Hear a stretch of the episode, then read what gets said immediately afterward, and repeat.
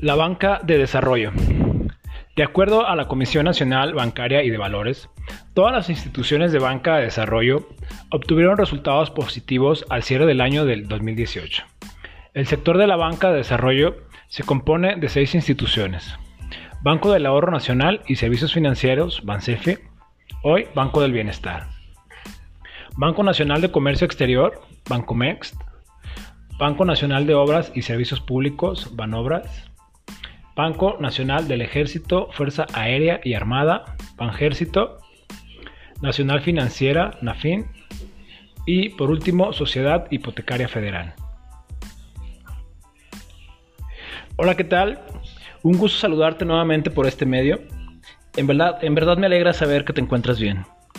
Seguimos avanzando con la lectura de nuestro material diplomado en Educación Financiera que ofrece la Conducef en lectura anterior, mucho número, eh, vamos viendo, la idea es sobre la marcha de este y otros cursos, comprender mejor estos temas tan interesantes. Continuamos. Las instituciones de este sector apoyan con crédito a empresas, instituciones financieras y a entidades públicas. Los pasivos del sector se ubicaron en 1.905.000 mil millones de pesos, lo que significó un aumento de 117 mil millones de pesos, es decir, un 6.6% más con respecto al 2017. Dicho monto representó 91.9% de los activos totales.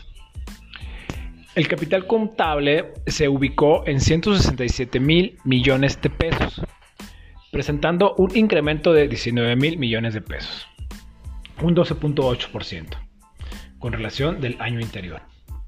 Dicho crecimiento se explica por la acumulación de utilidades y las aportaciones de capital. En cuanto a resultados, todas las instituciones de banca de desarrollo obtuvieron utilidades netas positivas al cierre del 2018. Los resultados se debieron principalmente al incremento en, en, el margen financiero y disminución en la constitución de estimaciones preventivas para riesgos crediticios así como en los gastos de administración y promoción. En este periodo, los créditos comerciales crecieron un 10.8%, que lo convierte en el portafolio más importante al representar el 94.6% de la cartera total, con un monto de eh, mil mil millones de pesos. Banobras cuenta con una participación en este rubro de 43.3%, seguido de Nafim con el 25.9% y Bancomex con un 23%. Sociedades cooperativas de ahorro y préstamo. La Comisión Nacional Bancaria y de Valores, en su información financiera del 2019, reportó que el sector de sociedades cooperativas de ahorro y préstamo se encuentra integrado por 157 entidades autorizadas y en operación.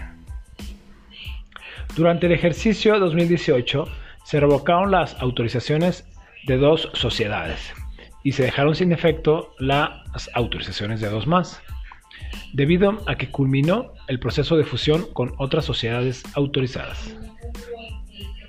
Asimismo, se otorgó la autorización a cuatro sociedades para continuar realizando operaciones de ahorro y préstamo.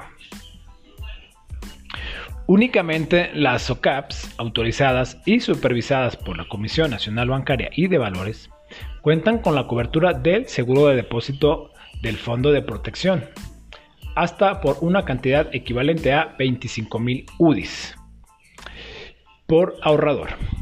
Como se establece en la ley, para regular las actividades de las sociedades cooperativas de ahorro y préstamo, el comité técnico se integra por representantes del sector y sus recursos provienen principalmente de aportaciones de las mismas SOCAPs autorizadas.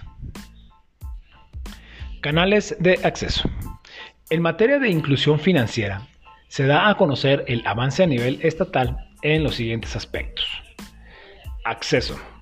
Canales por cada 10.000 adultos Incluye sucursales, corresponsales, cajeros y terminales punto de venta.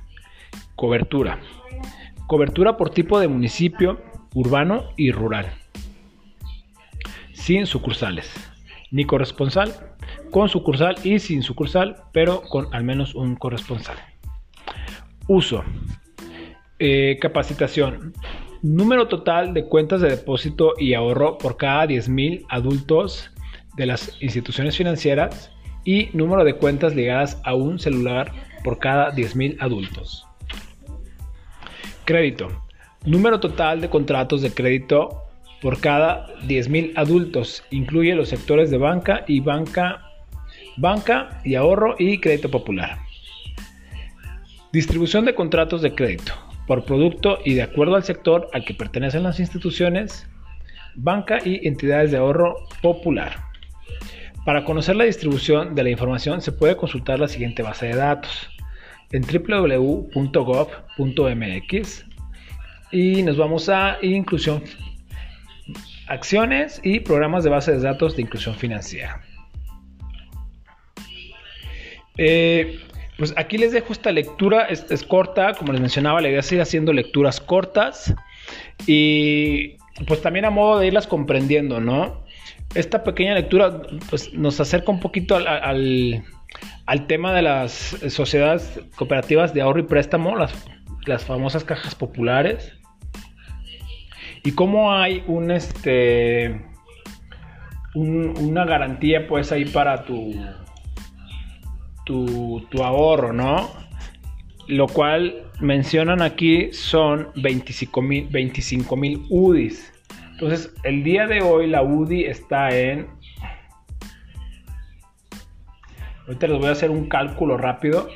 Una UDI cuesta 6.88. Entonces, esto lo vamos a multiplicar por 25 mil. 6 88 Voy a hacer una tablita de Excel rápido. Porque tengo el celular con el podcast. Agradezco la paciencia, la atención. Y ahorita les doy el dato de, esta parte. Se me, me, pareció interesante, ¿no? Entonces voy a, darles ahorita el monto de la UDI. Lo que pasa es que luego se puso muy... Eso, de las UDIs a mí no creo que me fascina tanto.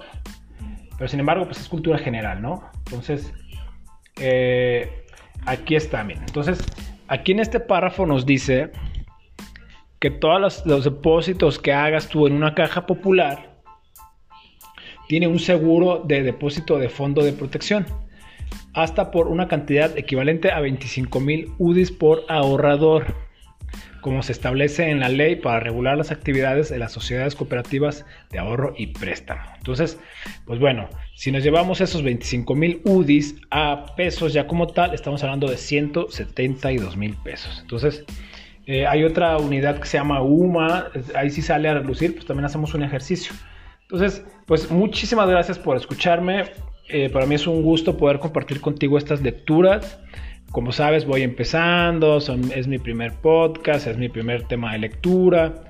Eh, los temas financieros, pues honestamente no los traigo muy arraigados, pero quiero que se me arraiguen y quiero dominarlos más para así eh, poder ayudarte un poquito más con, las asesorías de los productos que, ofrezco, productos de servicios de, en seguros, seguros de vida, los cuales les podemos dar un enfoque de de ahorro, para tu retiro. Entonces, pues todos estos temas créeme que de alguna manera van ligados, ¿no? Entonces, gracias, un abrazo, cuídate mucho y para mí es un gusto poder compartir contigo esto. Bye bye.